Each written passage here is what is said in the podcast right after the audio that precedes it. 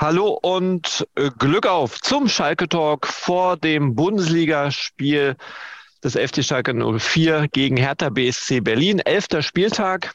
Schalke muss am Sonntag in Berlin antreten und dieses Spiel, das hat sicherlich einiges an Brisanz. Das hat sicherlich ganz viele Gründe, warum da ganz viel Brisanz drin ist und darüber unterhalten wir uns heute wieder mit Schalke-Experte Norbert Neubaum. Hallo und Glück auf erstmal. Hallo und Glück auf René. Norbert, ähm, das war keine ganz normale Woche beim FC Schalke 04. Okay, es gibt nie eigentlich ganz normale Wochen beim FC Schalke 04, aber es war diese Woche dann doch schon etwas aufregender als äh, so die letzte Zeit. Wir waren ja etwas verwöhnt von guten Vibes, die das, äh, die versprüht wurden, Aufstieg und alles war toll. Und jetzt sind wir wieder da, wo wir auch schon lange vorher auch ein paar Mal waren. Äh, relativ tief weit unten. Frank Kramer wurde gefeuert. Ein neuer ist noch nicht in Sicht. Norbert, kurz zusammenfassend, wie hast du diese Woche erlebt? Ja, es war in der Tat eine, eine auch für Schalker Verhältnisse sehr turbulente Woche. Ähm, Im Prinzip äh, war mir nach fünf Minuten des Spiels in Hoffenheim schon klar, dass es, dass es so turbulent werden würde, denn äh, du hast ja, wir haben über das Spiel schon gesprochen, du hast ja gesehen, dass an diesem Dienstagabend überhaupt nichts äh, mehr stimmte in der Mannschaft und äh, die äh, folgende Trennung von äh, Frank Kramer war die logische Konsequenz und so eine so eine Trennung von, von einem Trainer, die äh, sorgt natürlich dann immer auf verschiedenen Ebenen für, für Turbulenzen, für Unruhe. Du musst erst mal sehen, dass du dann einen findest, der die, der die Mannschaft für den Rest der Woche betreut. Es schwirren ähm, äh, zahllose Gerüchte durch die Gegend, wer der neue Cheftrainer wird. Gleichzeitig musst du dich aber schon auch konzentrieren auf das, auf das nächste Spiel, das ja unglaublich wichtig ist am Sonntag in Berlin. Dann wird natürlich auch nochmal geguckt, äh, äh, wie war das mit Frank Kramer, was hat, er, was hat er falsch gemacht, war das nicht absehbar, dass das mit ihm nicht funktionieren kann. Also da gibt es natürlich eine ganze Menge an Themen, äh, mit denen wir uns in dieser Woche in Sachen Schalke beschäftigen konnten, durften oder mussten, je nachdem, wie man das interpretieren will. Mhm. Schalke hat ja jetzt aus Erfahrung heraus äh, ein, wie, wie, wie sage ich es jetzt nett, also Schalker Trainer kommen und gehen am Fließband. ähm, jetzt ist es wieder soweit und es war immer so, dass man eine Ahnung hatte, wo die Reise hingeht. Bei Frank Kramer war es schon schwierig, da wusste man auch nicht, dass es ein Frank Kramer wird. Äh, und jetzt ist irgendwie total tappen alle im Dunkeln. Woran liegt das? Es werden viele Namen genannt, du hast es gerade gesagt. Viele sagen ab oder sind zu teuer. Wo, wo es denn? Ja, ich glaube, es gibt jetzt mittlerweile nicht mehr diesen einen logischen Kandidaten, wo man sagt, so, der kommt jetzt nach Schalke. Schalke ist natürlich, Ruven Schröder hat es heute nochmal gesagt, Schalke ist natürlich ein attraktiver Verein. Da gibt es ja überhaupt keinen, keinen Zweifel dran. Aber Schalke ist auch ein, ein sehr heißes Eisen für, für einen Trainer. Also man muss auch schon Nehmerqualitäten haben, im Zweifel, wenn man hier hinkommt. Das ist ganz klar. Die musst du als Trainer ohnehin haben, aber auf Schalke vielleicht noch ein bisschen mehr als, als woanders.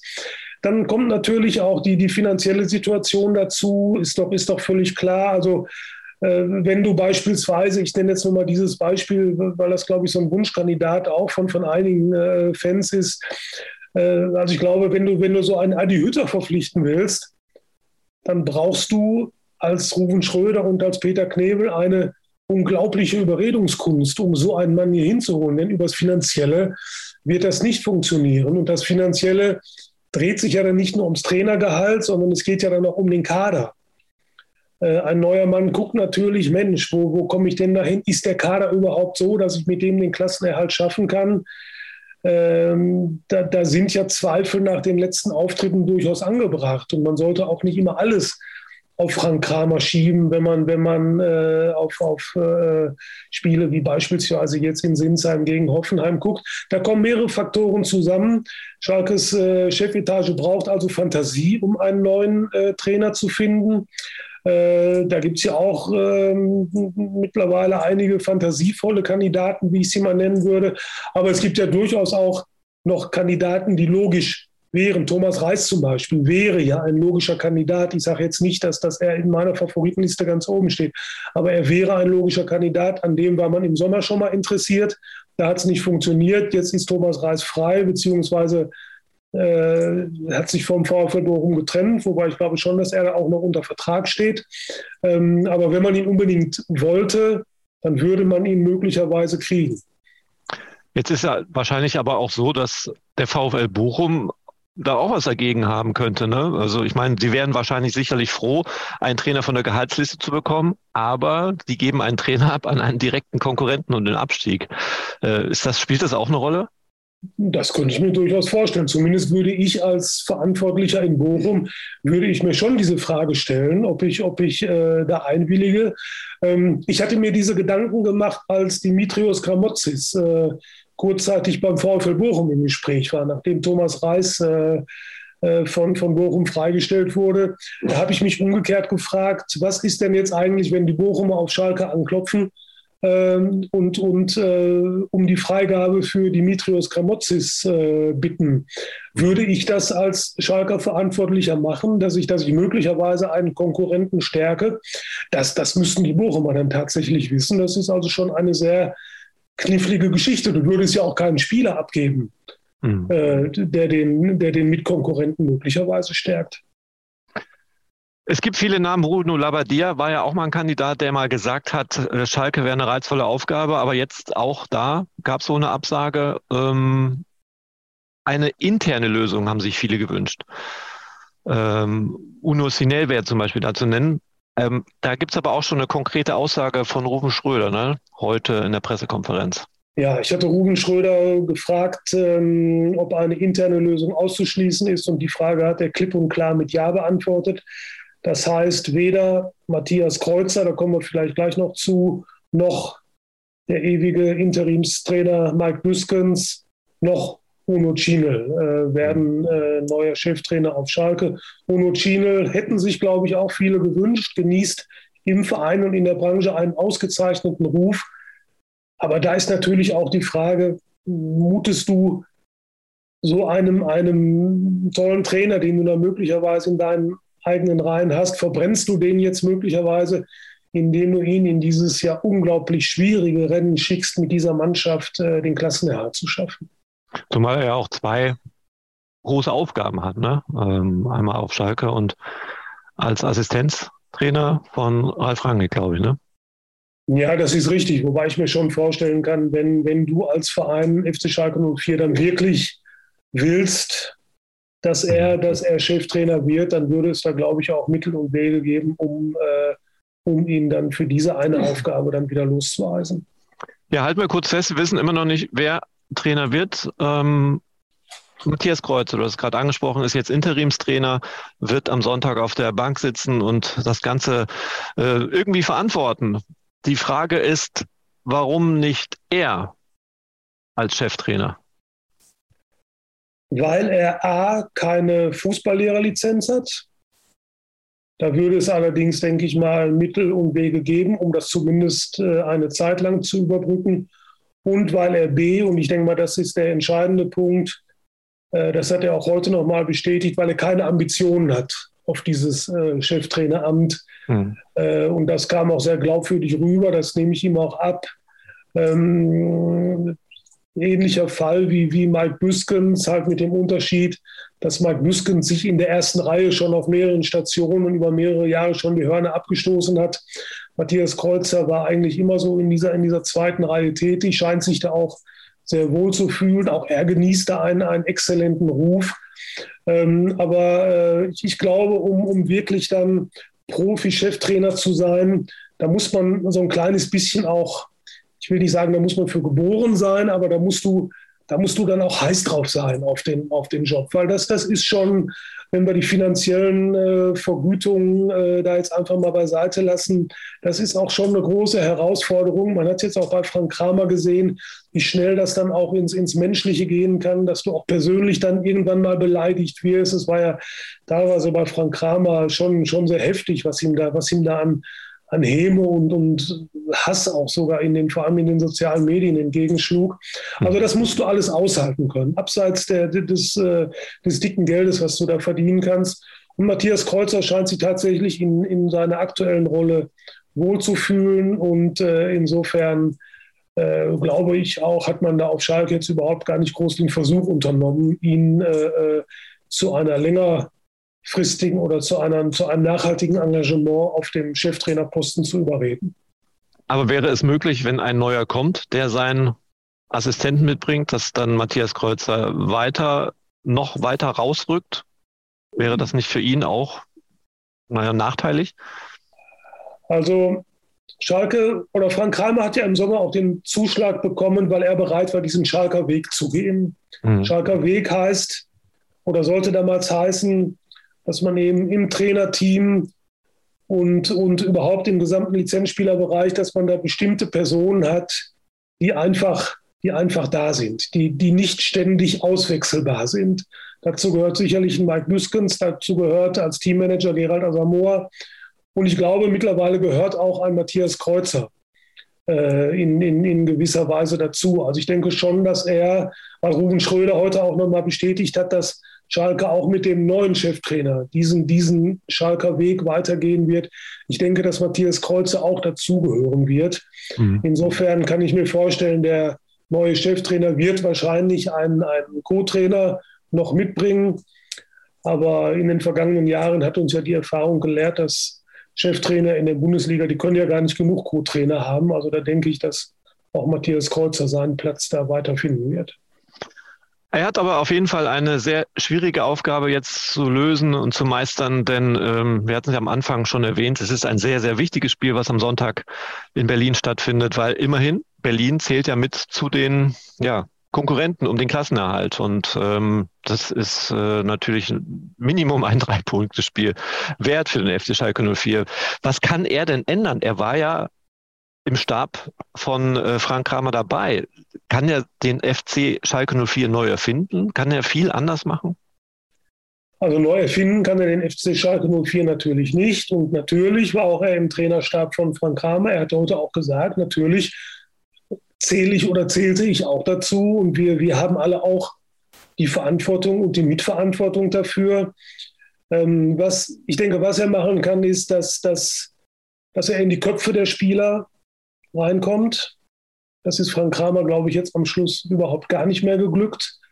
Äh, und Kreuzer hat heute einen sehr interessanten Satz gesagt. Ich finde, er hat gesagt, es geht, es geht darum, mehr, mehr Verantwortung zu, zu verteilen oder mehr Zuständigkeiten zu verteilen. Das klang, mir, das klang mir schon so, als dass er sich auf dem Platz mehr, mehr Führung von, von einzelnen Spielern verspricht. Eben Leute, die die Verantwortung in bestimmten Bereichen, in bestimmten Situationen tragen. Ich denke, dass er, dass er vielleicht mit den Spielern, von denen er das erwartet, dass er, dass er denen das auch nochmal äh, ganz klar machen kann, dass er, äh, dass er jetzt ganz groß, die ganz große Revolution anzetteln wird. Das, das kann ich mir nun nicht vorstellen, alleine auch, weil ihm personell ja die Hände gebunden sind. Wir werden auf diesem auf diesen ja fast schon unfassbaren Verteidigerausfall werden wir gleich noch, denke ich mal, zu sprechen kommen. Mhm. Ähm, aber es geht ja erstmal darum,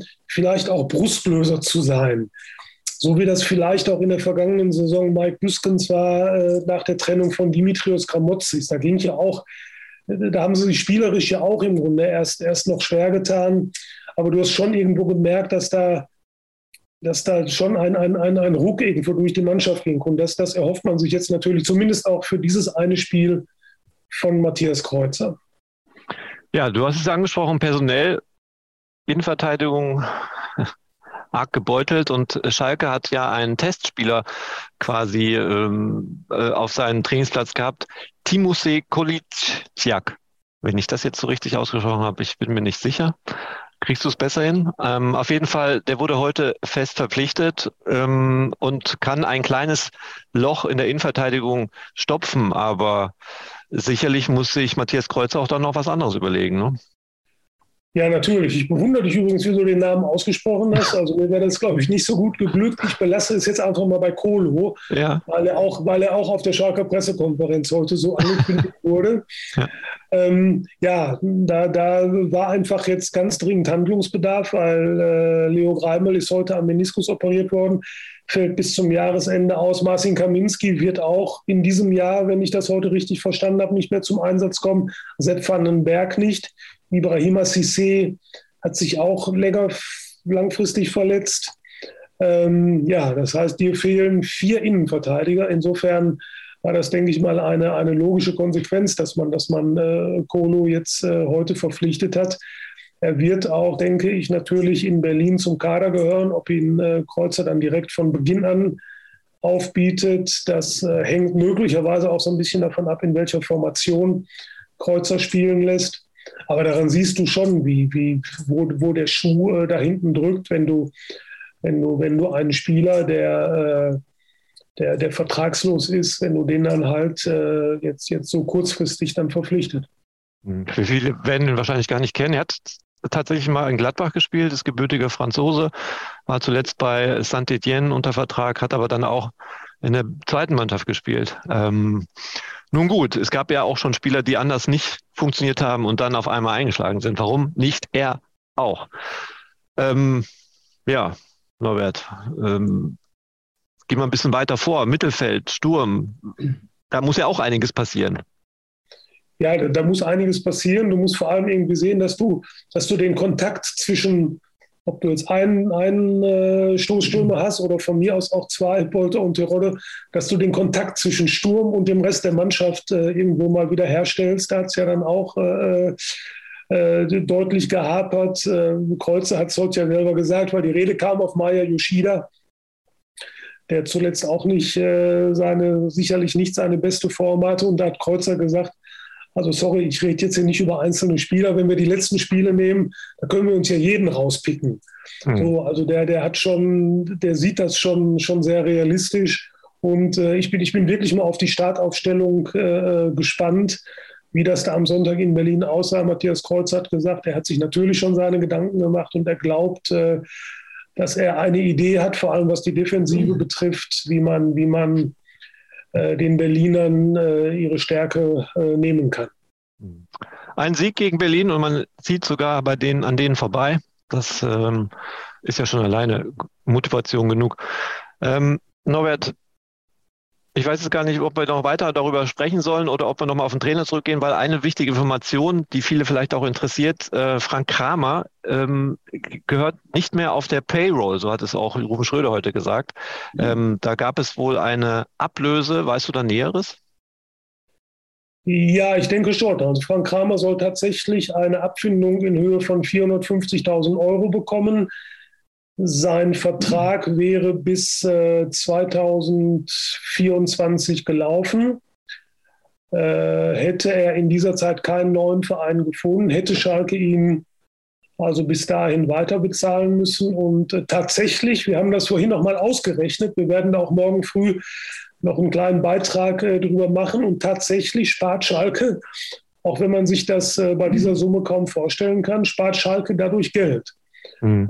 das zeigt, äh, wie, wie, wie mittlerweile die Gehälter in dieser Branche äh, angesiedelt sind. Und ich, ich kann dir eins, ich kann dir ein privates sagen, meine Mutter rief mich vorhin an, die hatte das gelesen mit den 450.000 Euro und die war also vollkommen entsetzt über diese, über diese hohe Summe. Ich musste sie dann erstmal beruhigen und sagen, mach dir keine Sorgen, Schalke spart dadurch Geld.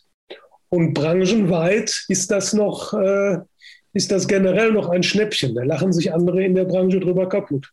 Mhm. Traurig aber wahr, wenn man so will. Vielleicht lassen wir uns irgendwie als Trainer nochmal aufstellen. Kassieren wir auch nochmal. Aber nein, das ist ja nicht unser Denken und auch nicht unser Anspruch. Wir haben andere Ziele, die wir verfolgen und andere ja. Erfolge. Ja, ein Ziel ist es zum Beispiel, eine gute Berichterstattung zu machen. Da werde ich immer wieder darauf hingewiesen, dass ich das nicht mache und erzähle. Ähm, es gibt ja der, äh, die Berichterstattung über den FC Schalke 04 auf allen Seiten des Medienhauses Bauer, fängt an bei der Recklinghauser Zeitung, hört auf bei der Stimmberg Zeitung, natürlich aber auch beim Hellweger Anzeiger und bei den Ruhrnachrichten.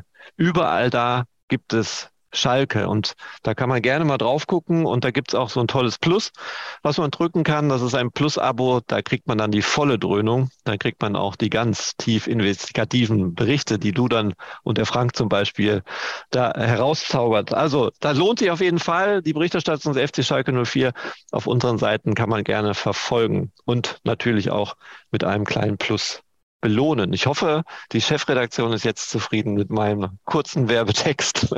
Du wirst, ja. du wirst diesen Auszug wahrscheinlich in die Chefredaktion schicken. Die letzten Nein, Minuten deines also Vortrages. Also, tatsächlich ist, sind die auch alle sehr interessiert, auch ähm, äh, wenn wir jetzt was verraten, was vielleicht nicht vielen gefallen wird, aber unser Hauptsitz ist ja quasi in Dortmund, einer verbotenen Stadt. Aber die sind tatsächlich interessiert und wollen wissen, was äh, mit den Blau-Weißen so alles los ist. Ja. Aber wir beide, wir beide sitzen aber gerade in Gelsenkirchen. Wir sitzen in Gelsenkirchen. Wir haben nichts mit Dortmund zu tun. Ja. Wir haben nichts mit Dortmund zu tun. Genau, wir haben, wir haben nichts zu verbergen. Absolut nicht.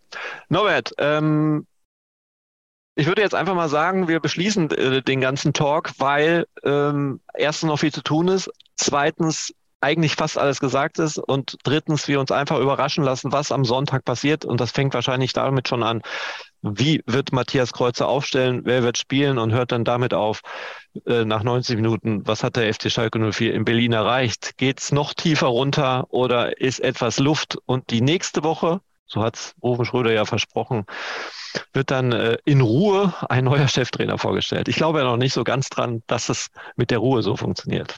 Aber Glauben wir mal. Wir lassen uns überraschen, sowohl für den kommenden Sonntag als auch für die kommende Woche. Mhm. Frank Lesinski ist persönlich in Berlin und ich denke, dass du nach dem Spiel, wenn es keine technischen Probleme gibt, mit ihm dann talken wirst.